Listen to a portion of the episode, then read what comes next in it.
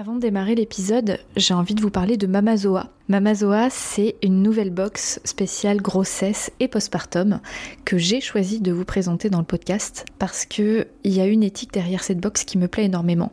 L'idée, c'est de vous faire vivre une matrescence en pleine conscience et de façon engagée vers plus de physiologie et d'empowerment. Donc j'aime beaucoup euh, l'approche de Marine qui est la créatrice de Mamazoa. Dans chaque box, vous allez trouver des produits à la fois utiles, minimalistes, engagés et zéro déchet comme des tisanes, des cosmétiques, de l'alimentaire, la phytothérapie, etc. Un livret avec plein d'informations hyper utiles à l'intérieur et des surprises. Donc si vous souhaitez vivre une maternité physiologique et optimale, c'est vraiment la box qu'il vous faut. En complément d'un accompagnement, je trouve ça vraiment fabuleux. C'est un programme de 8 box entre la grossesse et le postpartum et vous pourrez les commander à partir du 20 septembre 2021. Rendez-vous sur mamazoa.fr ou sur l'Instagram mamazoa. Bon épisode Vous écoutez Un temps pour naître, le podcast qui parle de la maternité vue de l'intérieur. Je suis Edwige Caloc, accompagnante en périnatalité à Vannes, en Bretagne, et en visio. Ce podcast, c'est la continuité de mon métier. Je brise les tabous et je vous donne des informations et des ressources pour vous aider à vivre votre désir d'enfant et votre maternité avec plus de conscience et plus de puissance. Bon épisode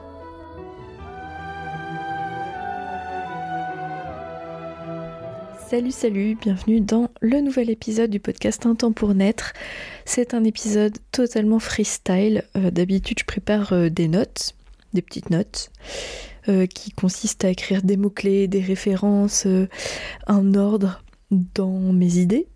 là, je n'ai pas du tout fait ça. Je suis vraiment en roue libre sur un sujet qui m'est venu ces derniers temps.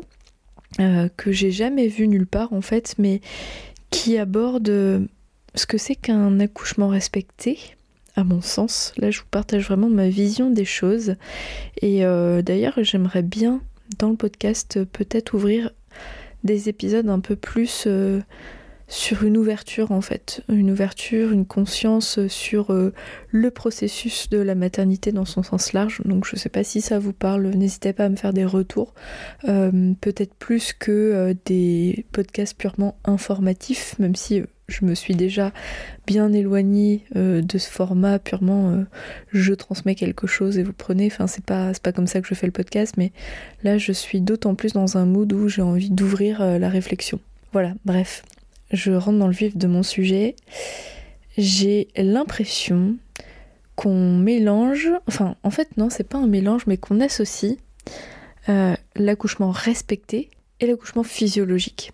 Et ça, je l'observe bah, déjà dans moi-même quand j'ai voulu mettre au monde mon troisième enfant, que j'avais cheminé dans ma conscience d'une maternité telle que moi j'en aurais eu envie, qui aurait été bonne pour moi, pour mon cheminement, pour, pour vivre un, un processus initiatique et non pas vivre une maternité telle qu'on aurait attendu de moi dans la société. Et en fait, euh, j'ai directement pensé que si j'avais si je suivais la trace euh, d'un cheminement qui tend vers un accouchement physiologique, naturel, j'aurais un accouchement respecté. Et je crois que je suis pas la seule à avoir cette vision-là, en fait. Et mais c'est complètement insensé quand j'y réfléchis.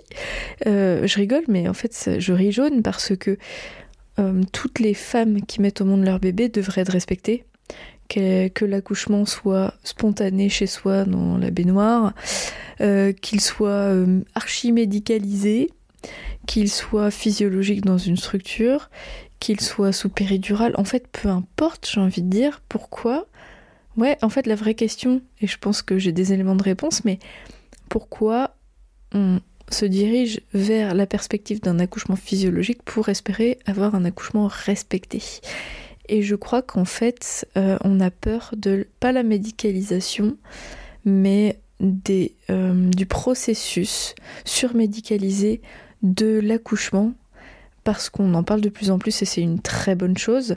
Euh, peut-être qu'on le diabolise et que ça nous fait craindre le fait que si on est médicalisé, on ne sera pas respecté.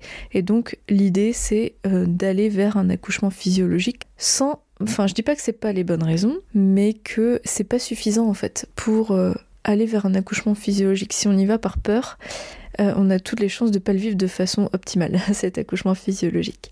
Et en fait, voilà, j'avais vraiment envie de vous partager une réflexion aujourd'hui autour de cette idée que euh, ça devrait pas être conditionnel. Euh, le respect devrait pas être conditionnel en fonction de la manière dont on accouche. Ça, c'est insensé. Ça, c'est pas normal. Ça, c'est dysfonctionnel de, de se diriger vers un accouchement physiologique pour avoir droit au respect. Donc en fait, euh, c'est pas du tout en corrélation.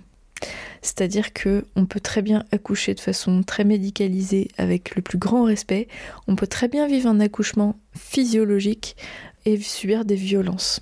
Donc en fait, pourquoi on associe les deux? Moi, je crois que en fait, quand on fait le choix d'un accouchement physiologique, bien souvent, on va se diriger vers soit un accouchement à domicile ou un accouchement en plateau technique, accompagné d'une sage-femme libérale dans une structure médicalisée ou dans une maison de naissance. Aujourd'hui, à l'heure où je vous parle, il n'y a que 8 maisons de naissance en France et il y en a une vingtaine en expérimentation, enfin en projet.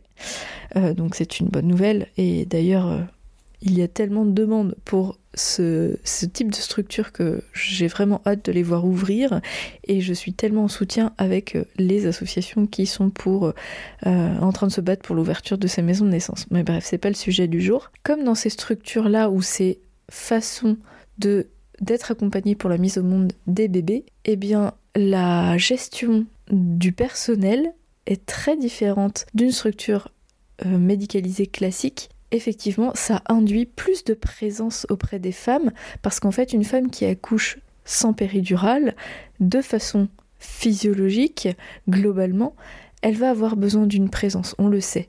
Donc soit on décide d'aller dans une structure médicalisée classique et en fait euh, l'idée c'est de se créer une bulle d'autonomie en euh, naviguant euh, dans un environnement qui n'est pas optimal pour ce type d'accouchement, mais quand on a la possibilité d'aller vers euh, un accompagnement différent euh, qui effectivement est euh, une des cases que vous pouvez cocher dans celle que j'ai citée, on a bien souvent une sage-femme totalement pour soi, voire une accompagnante à la naissance slash une doula si c'est quelque chose de souhaité, c'est souvent beaucoup plus possible que dans des structures classiques.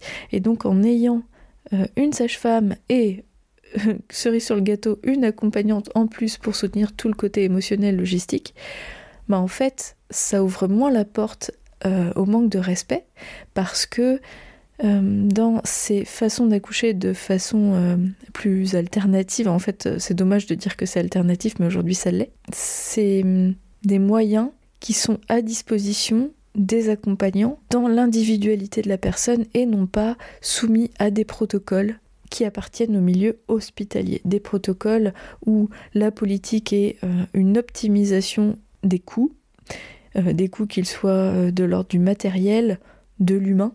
Et donc on est dans une politique d'optimisation, on n'est pas dans une politique dans le sens de l'humain, on est dans le sens de l'argent. Et donc quand on est euh, là-dedans, on est pris dans un système, même si les sages-femmes sont de base des personnes bienveillantes, et il me semble que l'immense majorité euh, des personnes qui veulent accompagner les naissances sont mobilisées par de la bienveillance, je dis pas tout le monde, mais une bonne majorité, en fait, quand on est pris dans un système où on nous en demande toujours plus avec toujours moins de moyens, c'est très difficile d'être dans la bienveillance et ça laisse la porte ouverte des violences. J'en ai parlé dans l'épisode 38 qui parle des violences obstétricales. À vous d'ouvrir la porte ou pas. Peut-être que vous l'avez déjà écouté et que vous êtes déjà bien informé sur le sujet.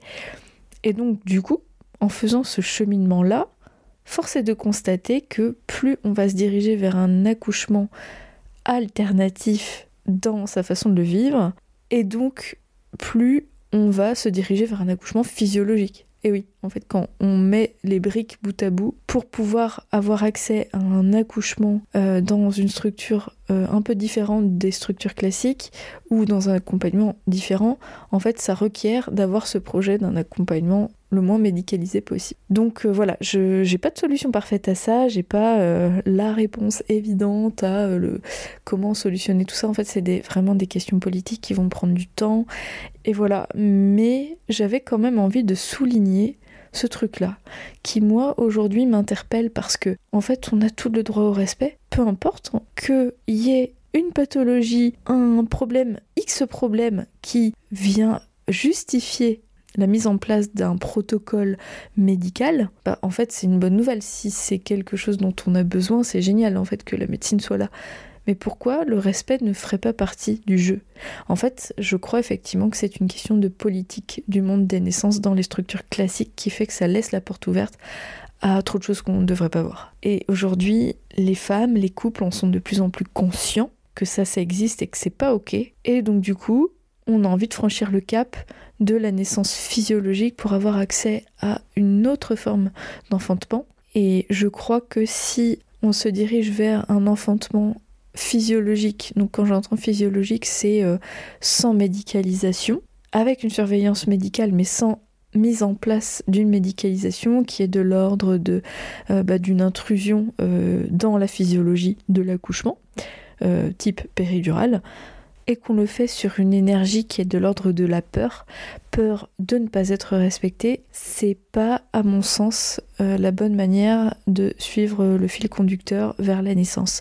Ça peut être la raison première pour laquelle on met un pied à l'étrier de l'accouchement physiologique, mais si on s'arrête à cette peur-là sans en avoir conscience et sans transmuter ce truc-là, euh, je suis pas sûre que vous ayez vraiment toutes les clés pour bien vivre ce moment-là parce qu'en fait un accouchement physiologique euh, à la fois depuis la nuit des temps, les femmes le vivent, mais aujourd'hui, ça fait trois générations qu'on ne connaît plus notre physiologie, qu'on ne nous la transmet plus, qu'on ne la voit plus. On accouche dans des structures où, le commun des, du quotidien, enfin dans le quotidien, on voit plus les naissances, on ne sait plus ce que c'est. Et qui plus est, euh, la physiologie, on y revient, mais ça reste encore, euh, ça reste très timide. Et on a été tellement coupé de ces processus physiologiques que revenir dedans, ça demande à faire euh, place nette, à, se mettre au clair avec notre désir profond et euh, à savoir à quoi on va être confronté. Quand on vit un accouchement physiologique, euh, on traverse des parts de soi qu'on ne connaît pas et du coup, comme on a été coupé de ça dans nos communautés, on n'a pas idée de ce que c'est on rencontre des phases de soi qui sont de l'ordre de la rencontre avec la mort, non pas dans le sens physique, vous n'allez pas mourir, mais avec la de mourir, avec une solitude profonde qui est initiatrice, qui est absolument transcendante, mais quand on ne sait pas qu'on va vivre ça et qu'on ne s'est pas posé la question de savoir si on est prête à ça, et qu'on se dit simplement je vais vivre cet accouchement-là pour être respecté, c'est risqué pour moi. Euh, c'est que partiel. Voilà. Donc c'est vraiment ma vision des choses. Je sais si vous aviez déjà réfléchi à ça, si vous êtes intéressé par euh, l'accouchement euh, euh, en tant que professionnel ou en tant que, que femme, si vous avez déjà mis au monde votre bébé, si vous êtes sur ce chemin-là. Bref, trop hâte d'avoir votre retour, mais voilà, j'ai très envie de continuer à vous partager mes petites réflexions. Ça, c'est des trucs qui se passent dans mon cerveau. Euh, qui sont nourris par euh, les personnes que j'accompagne et par les dialogues que je peux avoir, bien sûr, évidemment, avec les autres professionnels aussi du monde des naissances et euh, avec les réseaux sociaux. Quand je vois certains posts, ça me nourrit en fait dans ma réflexion. Hâte d'avoir vos retours. Je vous embrasse et je vous dis à la semaine prochaine. Merci pour votre écoute et votre confiance. Si vous aimez mon podcast, vous pouvez m'aider à le rendre plus visible en me mettant une note et un avis sur votre appli de podcast. Vous pouvez aussi partager auprès de vos proches qui sont concernés. Et si vous souhaitez vous aussi être accompagné sur votre chemin du désir d'enfant et de la maternité, mes séances se font au cabinet à Vannes ou à distance par visio. Envoyez-moi un message privé sur Insta ou un mail à edvige@untempournaître.fr. À bientôt.